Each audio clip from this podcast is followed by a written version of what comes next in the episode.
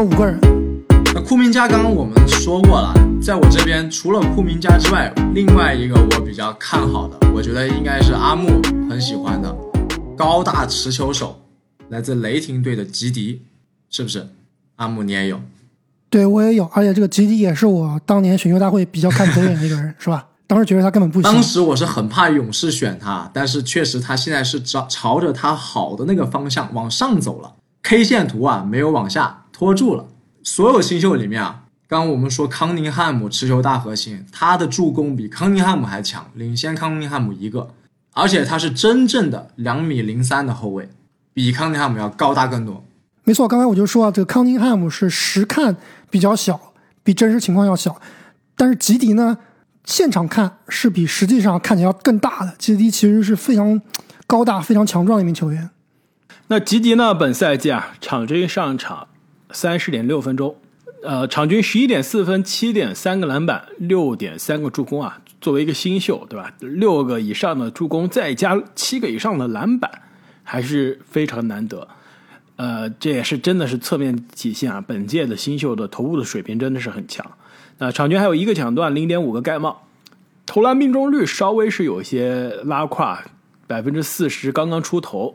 呃，三分球命中率呢不到百分之三十，这真的是比库明加还差。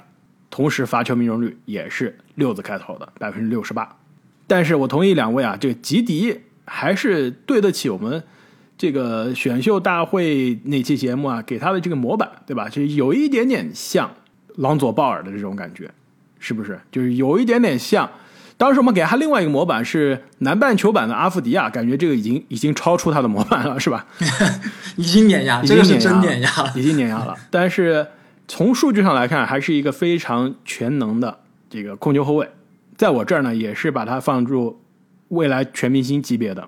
我觉得防守可能没有鲍尔这么强啊，但进攻端的灵性，我觉得目前来看应该是要比鲍尔厉害的。对，投篮的命中率看上去也挺像新秀的鲍尔的。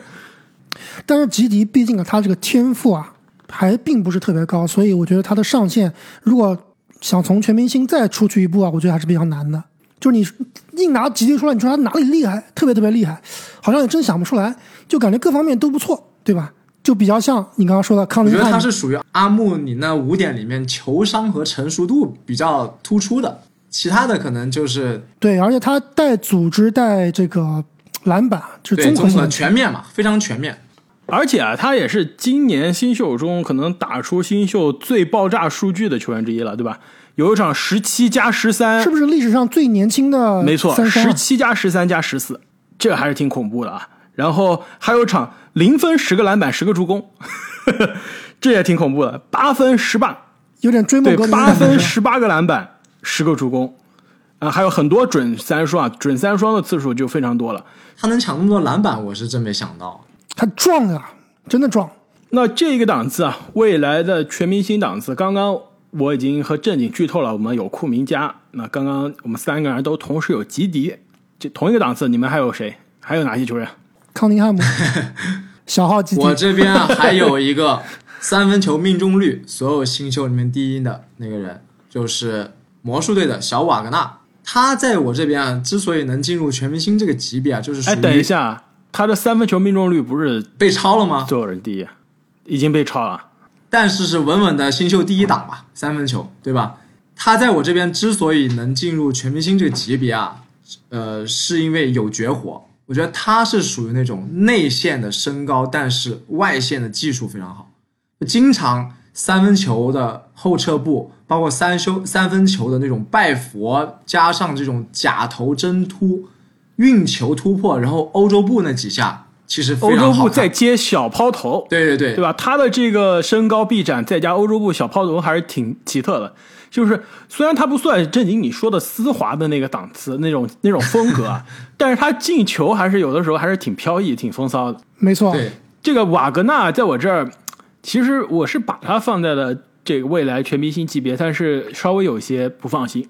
这我算算是我考虑过把它拿下来，但是还是没有拿下来。就我觉得我是直接拿下来了，你是把它拿下来了是吧？我我我估计应该跟你学呀，狠心一点啊。论数据，作为一个新秀真的不差。现在场均十五点五分，新秀可以说是得分中的第一档次，四点七个篮板，两点八个助攻，呃，三分球每场可以进一点二个，命中率是投篮命中率百分之四十五，三分球命中率百分之三十四，呃，罚球命中率非常的高，非常的惊人啊，百分之八十三点八，就是挺全能，挺不错，但是缺乏爆点。就我觉得，如果没他进全明星，他必须有一个飞跃性的、就爆发性增长的赛季。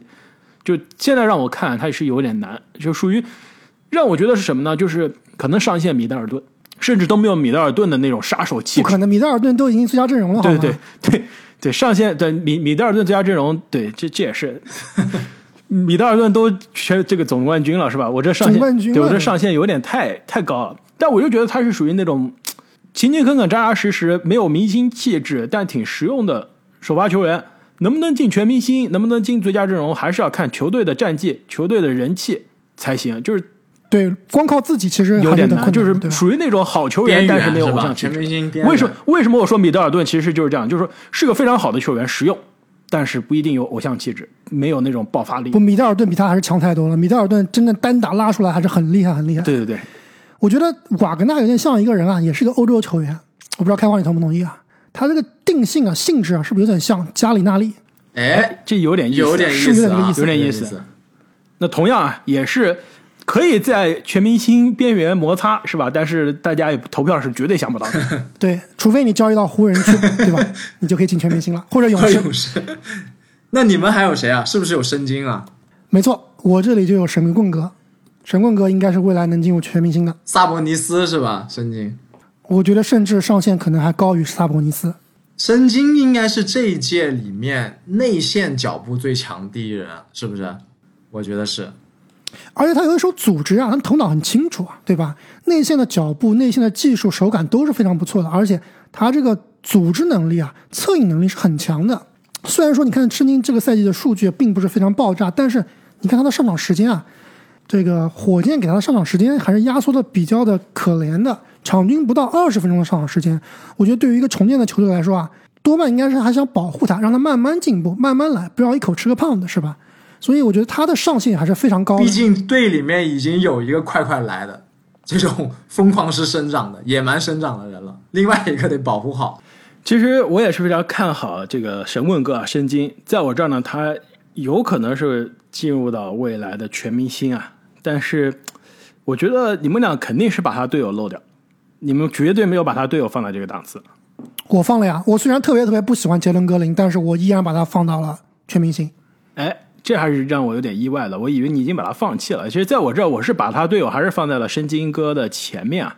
呃，杰伦格林虽然现在看来比我们开赛之前啊觉得是有一些失望，但是你看他数据其实也挺亮眼嘛，场均十五分，三点两个篮板，两点二个助攻。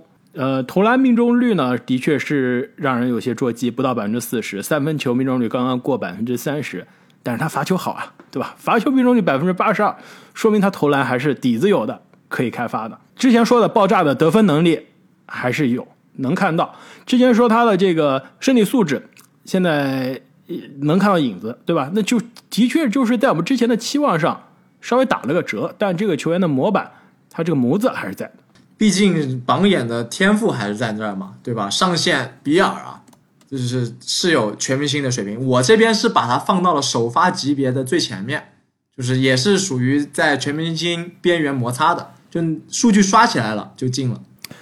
我觉得这个杰伦格林他的最大问题啊，还是他的这个进攻的打法。我们先不说他的组织能力啊，他的防守啊，这些都是有待开发，或者说现在目前看来还是并不是非常亮眼的。就单论他这个最拿手的进攻能力啊，他的这个进攻啊，我觉得还是缺乏了一定的这个效率，就是他打球基本上都是打巨星球，对吧？哎，这就是全明星的模式啊，对吧？你身体素质爆炸，人气首先高，对不对？然后人气球高不高，我现在还真不好说啊。啊，你说他真的吗今年在新秀里面人气能排到前三吗？我觉得他早就跌出去了。那是因为他缺席的时间有点多啊，对吧？现在只打了三十场比赛嘛。其实我觉得，论他的这个打法，这种爆炸程度，我们当时说了，得分后卫版的莫兰特，对吧？这种风格的球员还是呃年轻的球迷还是非常喜欢的。所以他这些特质啊，是可以帮助他提升人气进入全明星的。数据作为一个新秀也不差了，十五分以上的这个得分的爆炸性，而且火箭重建的球队，杰伦格林下半个赛季刷数据还是非常有大把的机会的。这个场均得分上到十七分，将近十八分，我觉得都不是问题。所以这个全明星的档次，你们还有其他球员吗？未来有可能进入全明星。我这里还有一个我这里也还有一个，杰伦萨克斯，哎，这阿莫啊，我我以为你你把他也放弃了。我说阿莫已经把本届的三个杰伦都放弃了，结果前两个杰伦你都没有放弃啊。这个杰伦萨克斯也是在我这儿属于现在可以抄底的 存在，是是不是？他也是刚刚伤愈归队嘛，对吧？现在开始从替补打起，但是他这最近几场啊，替补打的还是非常不错的，数据非常亮眼。本赛季呢，萨格斯啊其实只打了二十四场比赛，二十一场首发，场均呢十二点三分，三点六个篮板，三点六个助攻，数据非常的均匀，是吧？一点一个抢断，零点四个盖帽，投篮命中率真的真的是差。刚刚说库明加什么基迪差，呃格林差，他是更差，百分之三十六，两三分球命中率百分之二十五，呃罚球命中率百分之七十五。就我觉得，与其说萨格斯更像一个全明星，他在我这儿更像一个首发级别啊。他的这个气质，你们不觉得非常的，还是就是符合我们赛季前对他的这个预期啊？就是比较稳重，基本上就没有听到他有什么爆炸的新闻，就是一个弱化版的洛瑞啊。洛瑞最后都拿这个总冠军了，对不对？那这这 这个时也命也，这个不好说，但是气质方面还是有相似之处的。我觉得论实力来说，萨格斯绝对还是在的。他这个论技术啊，论这个大局观啊，那本赛季之所以打得不如大家的预期，还是因为他这个命中率啊太低了。但是我觉得这应该不是他真实的这个投篮水平。所以这个档次，我估计你们应该都没有了吧？那我们到下一个档次啊，就是未来联盟稳定的首发球员，有没有需要提名的？先说一下我这个对于首发的定义啊。在我这边能进入到这个级别的球员，他首先要没有致命的大坑缺点，第二，他是要有一个明显的优点，这两个结合起来，他就可以成为一个首发级别的球员了。而且我觉得今年之所以我们说他是一个选秀大年啊，其实我们刚刚说了名人堂啊、最佳阵容啊、全明星啊，其实加起来人数并没有好像特别多，但是我觉得今年真正生就生在啊，可以打首发的人实在是太多了。我这里应该有，哎，这点我非常同意。十名球员，这个档次，我这边也是七八名左右的球员能达到这个档次。我这儿应该是九个球员，差不多。那除了刚刚我们提到的萨格斯，我是在这个档次啊。另外，我再提一个吧，就是我还比较喜欢的一个三 D 型的球员赫伯特·琼斯，就开花给他取名叫香草哥。我觉得他的防守是真的强啊。主主要是因为他在鹈鹕这个烂队，这个整个队的防守不太行，但他自己你去看他的这个比赛，去看他的集锦，观感上啊，我觉得他不比巴恩斯和库明加差差，而且非常聪明，防的时候从来不失位，手长脚长，就抢断盖帽都是新秀的前二。而且啊你看他防守的数据啊，我们刚刚说，呃，是谁啊？是。谁有这个加一加一三三个一的水平啊？巴恩斯对吧？巴恩斯说巴恩斯是有潜力三个一的，这哥们儿也是啊。呃，打了四十一场比赛，首先三十二场首发，那他现在就已经是球队稳定的首发了。虽然胖虎没回来，胖虎回来之后可能他要到替补了，但胖虎什么时候回来呢？对吧？场均九点一分，然后三点七个篮板，一点九个助攻，这都不是要紧的，要紧的是一点四个抢断，一个盖帽，这一点四个抢断，一个盖帽。这就是新秀中独独一档的存在了，将近一个三分球，你现在零点七个，但是他命中率是真的高啊！作为一个可以说是教科书式的三 D 球员，命中率三分球非常稳定，百分之四十出头，呃，投篮命中率百分之四十九，其实四十九点七，将近百分之五十，再加上百分之八十的罚球命中率，你作为新秀，如果他本赛季结束五十四十八十的命中率组合。再加一个三分球，一个抢断，一个盖帽，那就是未来教科书式的三 D 球员了。这样的球员，这样的模板在联盟可以打任何一个球队都需要。他唯一的劣势就是他的年龄可能比较大，应该是本届年龄最大的球员之一了。那这也是为什么让鹈鹕能在第二轮第五顺位淘到宝啊，对吧？二十三岁的年纪进入 NBA，呃，但是呢，成熟啊，实用啊，对不对？那说完一个年龄大的，不如再说一个年龄大的。对，这就这就是没有之一的那一位，杜瓦尔特，没有之一的，现在是二十四岁半了。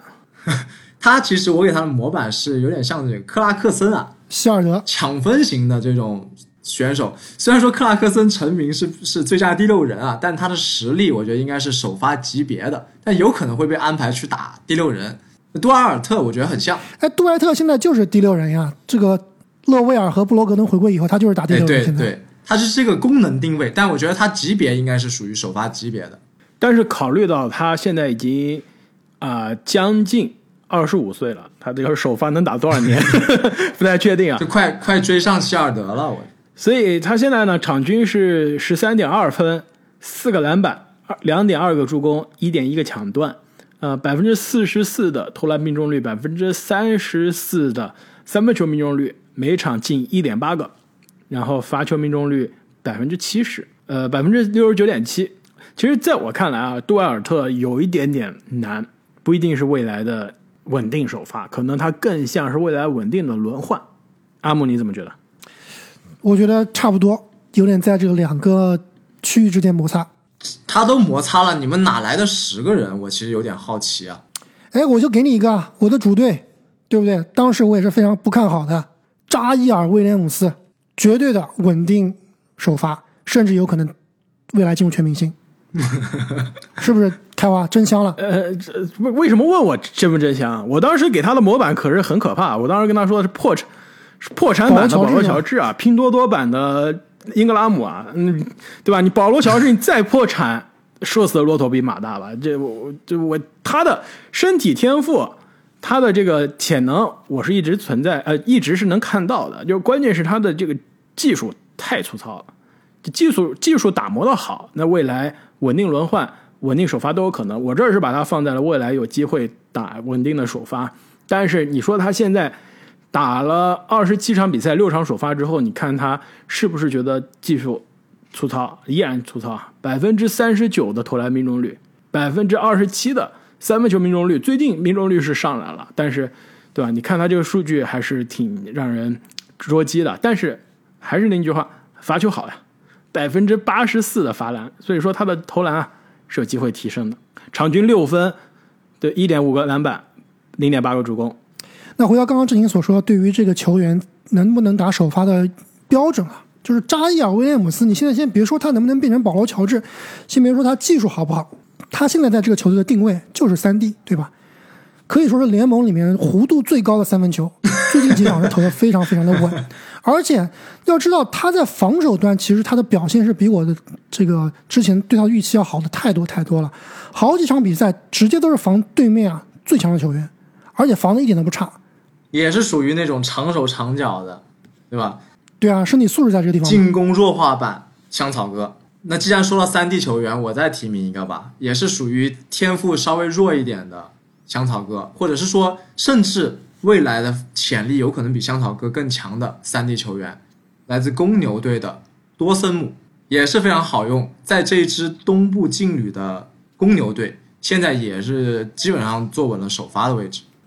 不是他这个首发是因为朗佐鲍尔和他的扎克拉文都受伤确实了，包括克鲁索也受伤了。但是你作为一个一年级的新秀，能在东部的第一集团的球队里面打首发，那多多少少还是说明问题的。而且他还是有一技之长，就是他这个防守啊，真的很很强，死亡缠绕。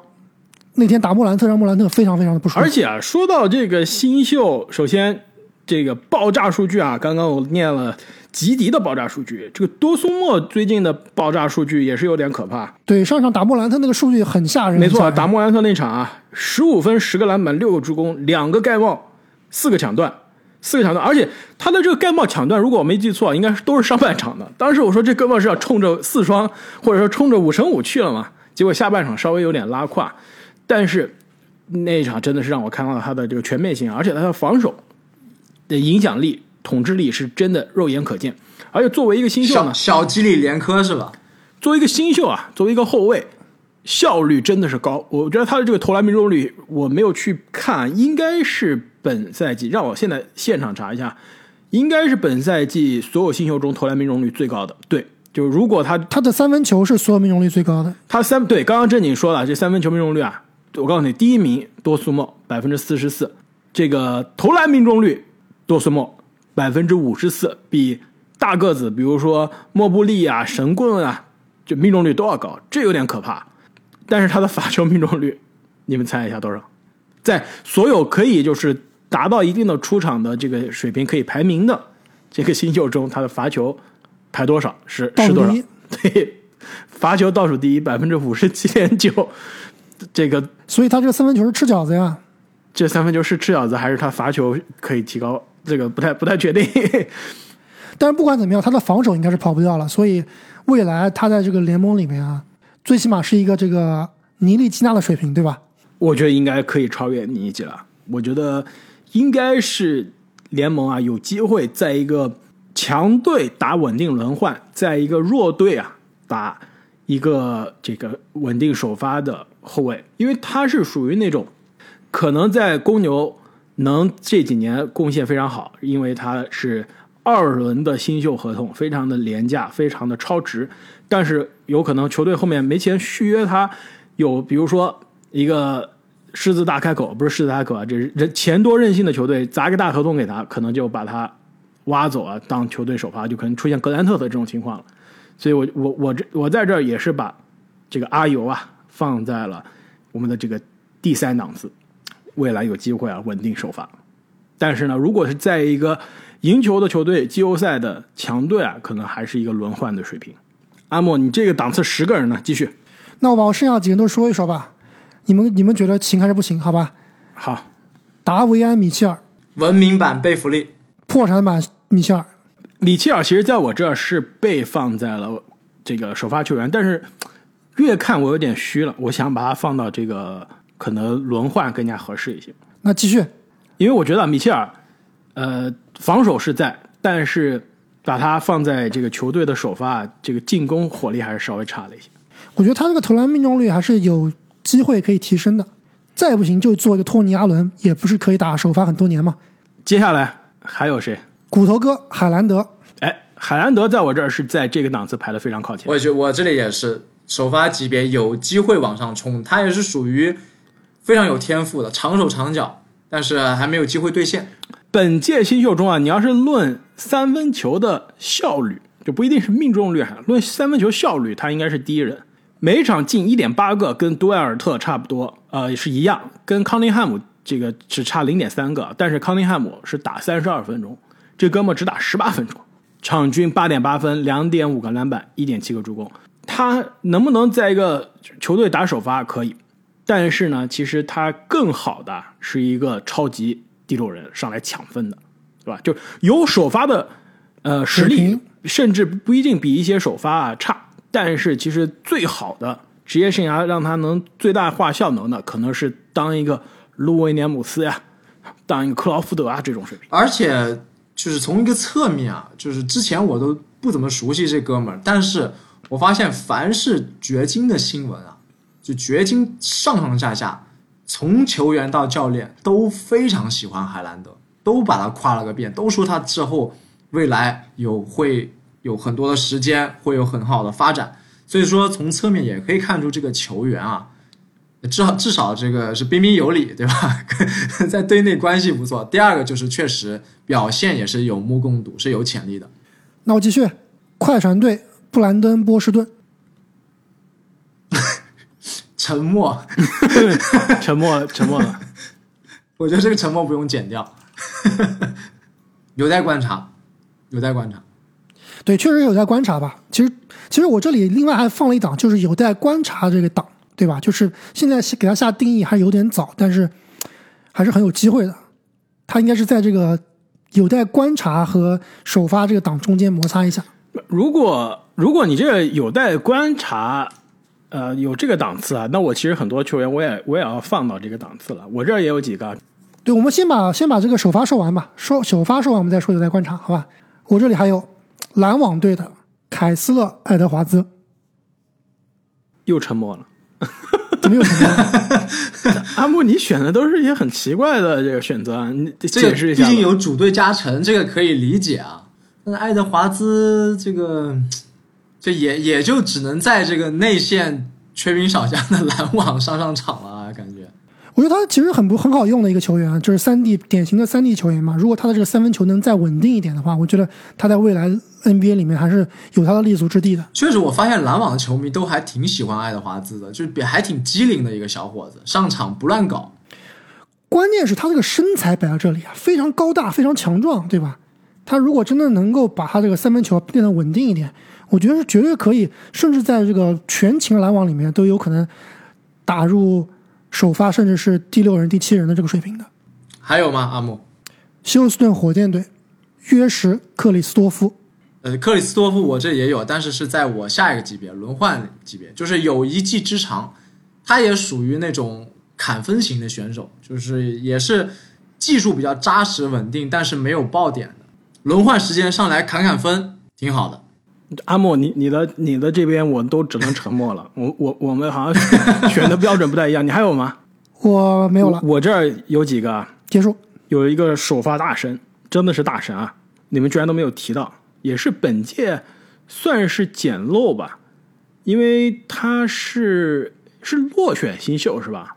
啊，真的是落选新秀啊！没错，是本届新秀，但不是选秀大会来的。也有点大龄了啊，二十三岁，将近二十四岁了。但是是本届首发打首发这个数据可能最好看的之一，打了十场首发，最近每场三十一分钟，十三点六分，十三点九个篮板，还有三个助攻，吓不吓人？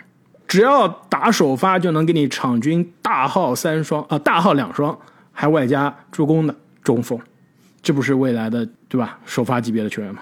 热火队的。欧梅尔尤尔特塞文，怎么样？这哥们名字我一直都不不会读。他的这个中文名我刚刚是特意去查了一下，就我的沉，其实刚刚我的沉默是因为我去查一下这个名字到底怎么读了。对，在我们的范特西游戏里面被捡走了，我很遗憾。就是他现在有没有联盟的首发的水平，还是稍微稚嫩了一些。有首发刷数据的水平，那首发刷数据真的是可能本届独一档。但是呢？呃，在场上的效果没有他数据那么好，有点像前热火民宿啊，白边。所以这就是为什么现在阿德巴约和戴德蒙都回来之后，欧梅尔回到了这个板凳上，都淡出轮换了。但是毕竟新秀啊，未来有机会，而且有球队如果急缺中锋的话，把他挖走是绝对是可以打首发的。我这儿还有一个是属于。可能跟阿木的沉默的那几位一样啊，就是我说出来你们可能都要沉默，但是我依然坚持认为他可能在未来还是联盟首发级别的，那就是本赛季的第三个结论，老鹰队的。对这个球员，我觉得你还是应该把他放在那个有待观察、有待观察这个榜里面，因为你因为我们今天做的是新秀观察，并不是说是预测，对吧？你根本就没有样本可以观察这样球员，所以我们不能讨论了。他上场时间实在太上场时间太少了。对你这阿木，你刚刚新编出来的这有待观察的这个这个档次嘛？如果有这个档次，我这好几个人都移到那个档次了。我觉得杰伦约翰逊啊，依然是有机会的。对，但是观察不出来，现在现在没有上场时间。雷迪什走了之后，是不是有点机会啊？还没有，还没有是吧？还是没有。老鹰的锋线人太多了。另外一个有待观察的，真的是有待观察了。摩西穆迪是不是？对，也是在我的这个榜单里面的。你论他的这个大学展现出来的水平，然后他这个呃三 D 的发展联盟，对发展联盟的这个数据啊，他真的是有机会在一个球队打一个稳定的三 D 的首发，就有点像米卡尔布里奇的这种角色。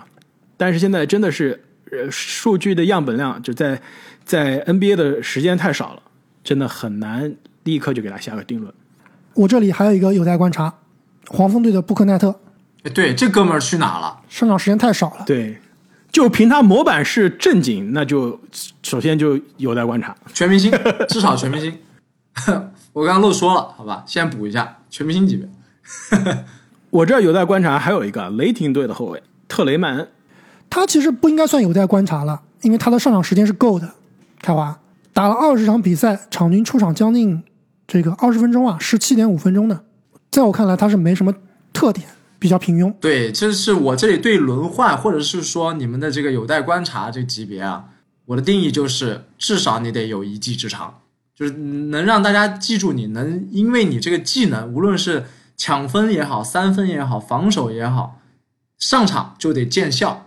哎，特雷曼恩在我这就是他一技之长，真的就是抢分。其实我是把他放在了轮换的这个水平上，就我觉得他是一个很好的呃板凳抢分的双能卫，就一米九六，呃得分的爆炸性其实挺不错的。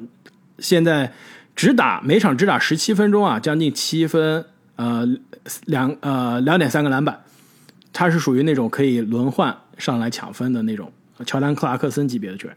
所以你说乔丹克拉克森是打了很多年的替补啊，但其实他水平是这个首发水平的。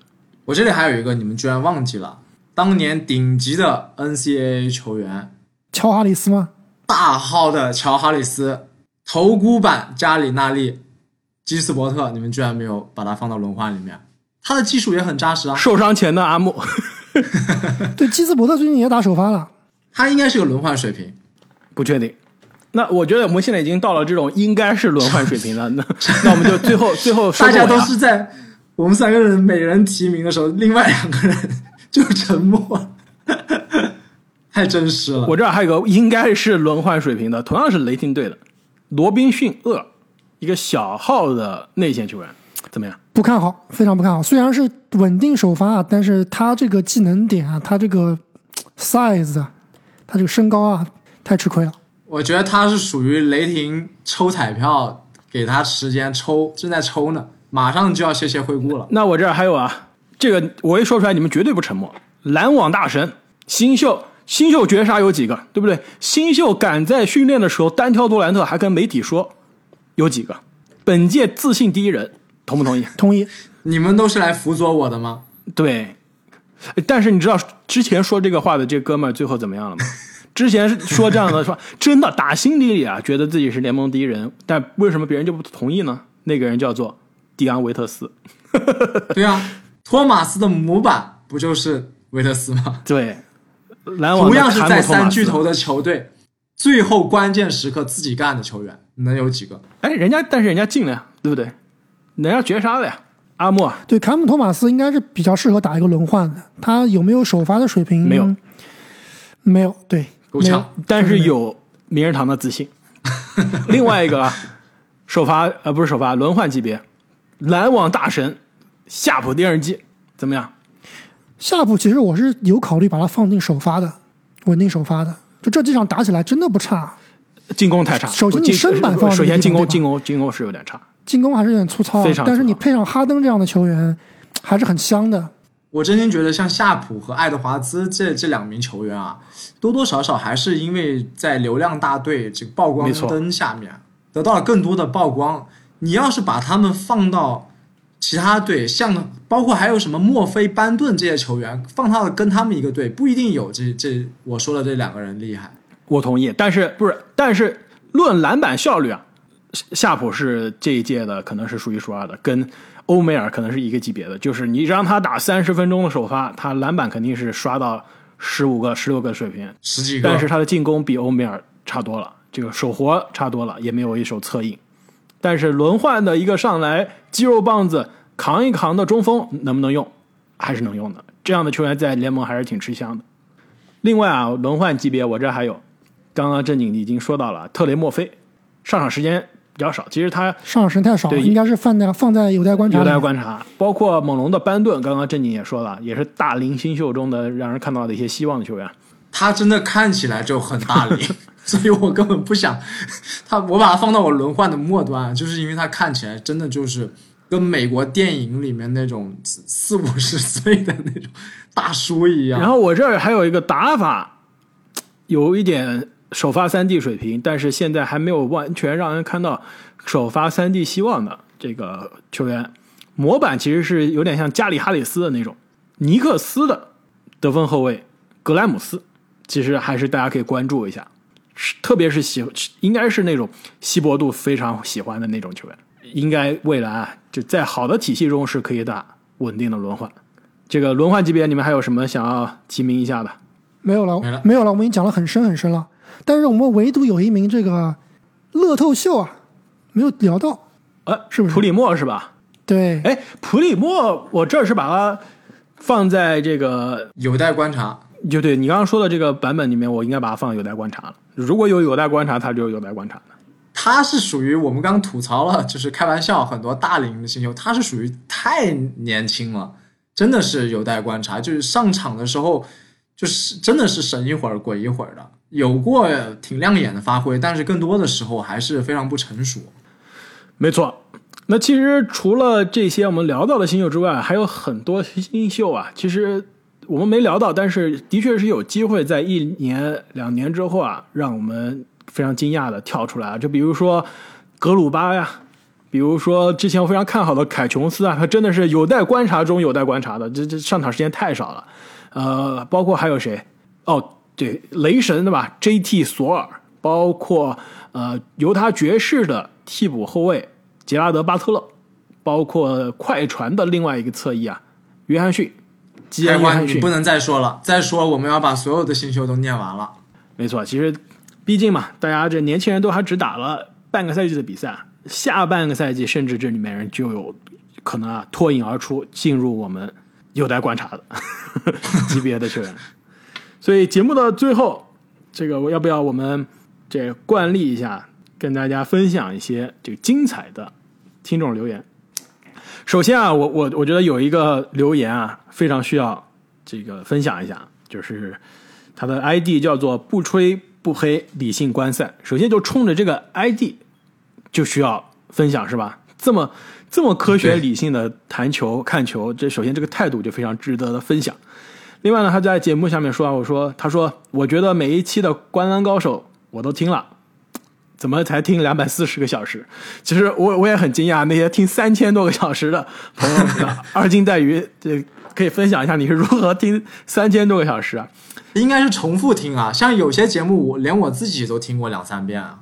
对，也是非常非常的佩服啊！我觉得这每一期都听的这些球迷也是很多，这这些球迷也是真的非常非常感谢大家的支持，非常的难能可贵。呃，他说我在这个 NBA 论坛上也推荐过《灌篮高手》，他写的是《灌篮高手》啊，应该是这个《灌篮高手》啊。如如果如果没理解错的话，这优质的节目啊。另外还想请教一下，之前呃开花说过篮网的赵四的单防效率是联盟前二，然后我跟我小伙伴说他们不信，问我是哪里来的数据，请教一下在哪里能查单防效率。首先啊，我帮阿木背锅啊，这个这个数据是阿木说的，说的是去年常规赛的禁区的护框的水平，就是他的防守的球员，呃，命中率在他对位防守的时候和这个球员的平时的命中率的这个差值，当时的克拉克斯顿啊就是联盟的第二的水平。这个数据首先，呃，你跟你的小伙伴说说的是没错啊，但是是上个赛季的常规赛，呃，数据哪里来的？我们是在 NBA 官网查的。其实之前也有过球迷啊，就不仅是这位球迷了，很多球迷问过我们数据，在节目中说那么多数据是哪来的？我们主要两个数据源，一个就是 NBA 的官网，另外一个呢就是这个大家说的 BBR 这个 Basketball Reference，这是我们主要用的两个网站查数据。也是非常非常感谢这位球迷不吹不黑理性观赛推荐我们的节目，而且啊很明显真的是对得起自己的名字啊，跟小伙伴讨论都是带着数据，带着数据源，哇，这个学术素养就非常的高，这个写论文也是非常科学，都有引用的，都有数据源的，理性谈球，非常非常感谢。没错啊，确实很感谢他的推荐。那我也想说一个，是在这个给我们打五星好评的里面给我们的一个留言，他的 ID 叫做“挥霍未来的青春”。这名球迷跟我们说啊，他说：“我认为节目真的挺好的，可以知道更多精准的数据，而且每个主播都有自己的理解，我觉得特别好。也有一些特别节目十分有意思，通过听这个也能了解美国这边的情况。也希望以后这个播客可以越来越好，加油！”想问为什么勇士战绩和预测的差别这么大？首先啊，我就很感谢这个球迷给我们评的这个五星好评啊。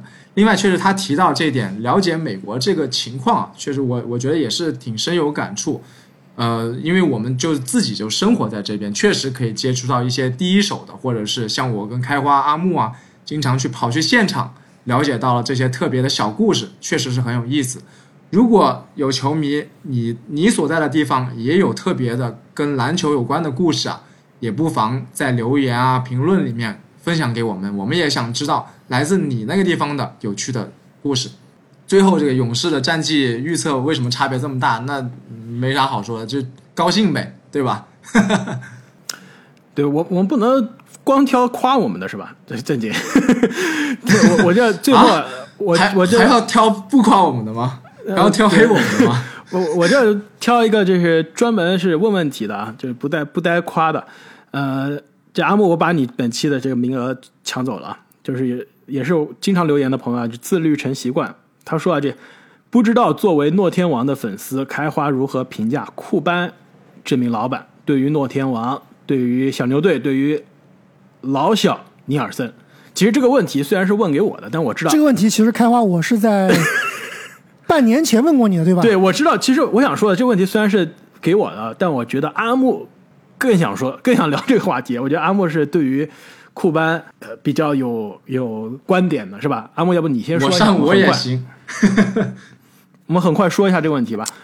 怎么说呢？我觉得这个要谈要这个要聊开了，要聊很久。对对对，我觉得这个问题有可能可以聊一期节目一一整期节目。我觉得阿木你简短的就说五点吧。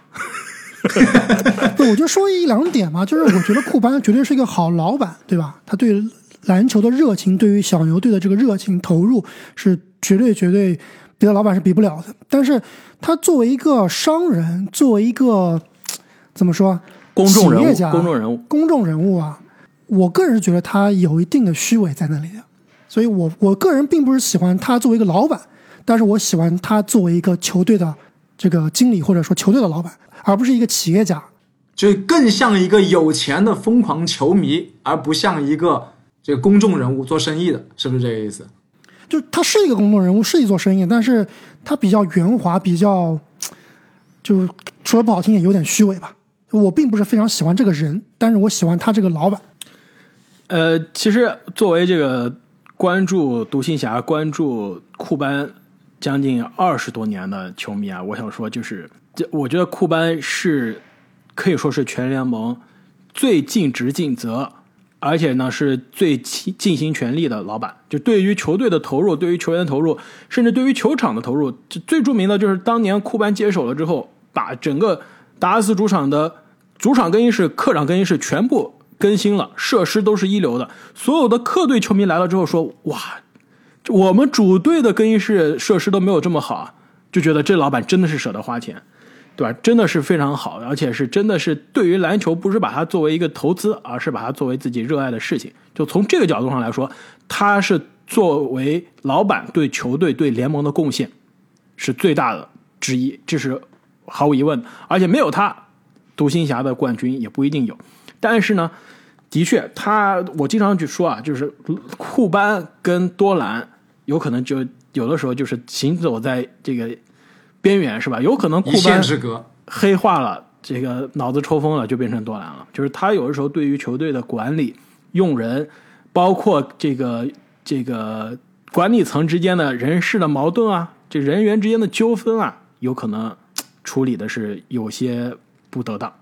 对他，他跟多兰其实很像，就是喜欢这个所谓的我们叫 micro manage，就是很喜欢就是这种过于细节的管理，对吧？插手球队的这种细节管理，导致就是有一些不专业的决策。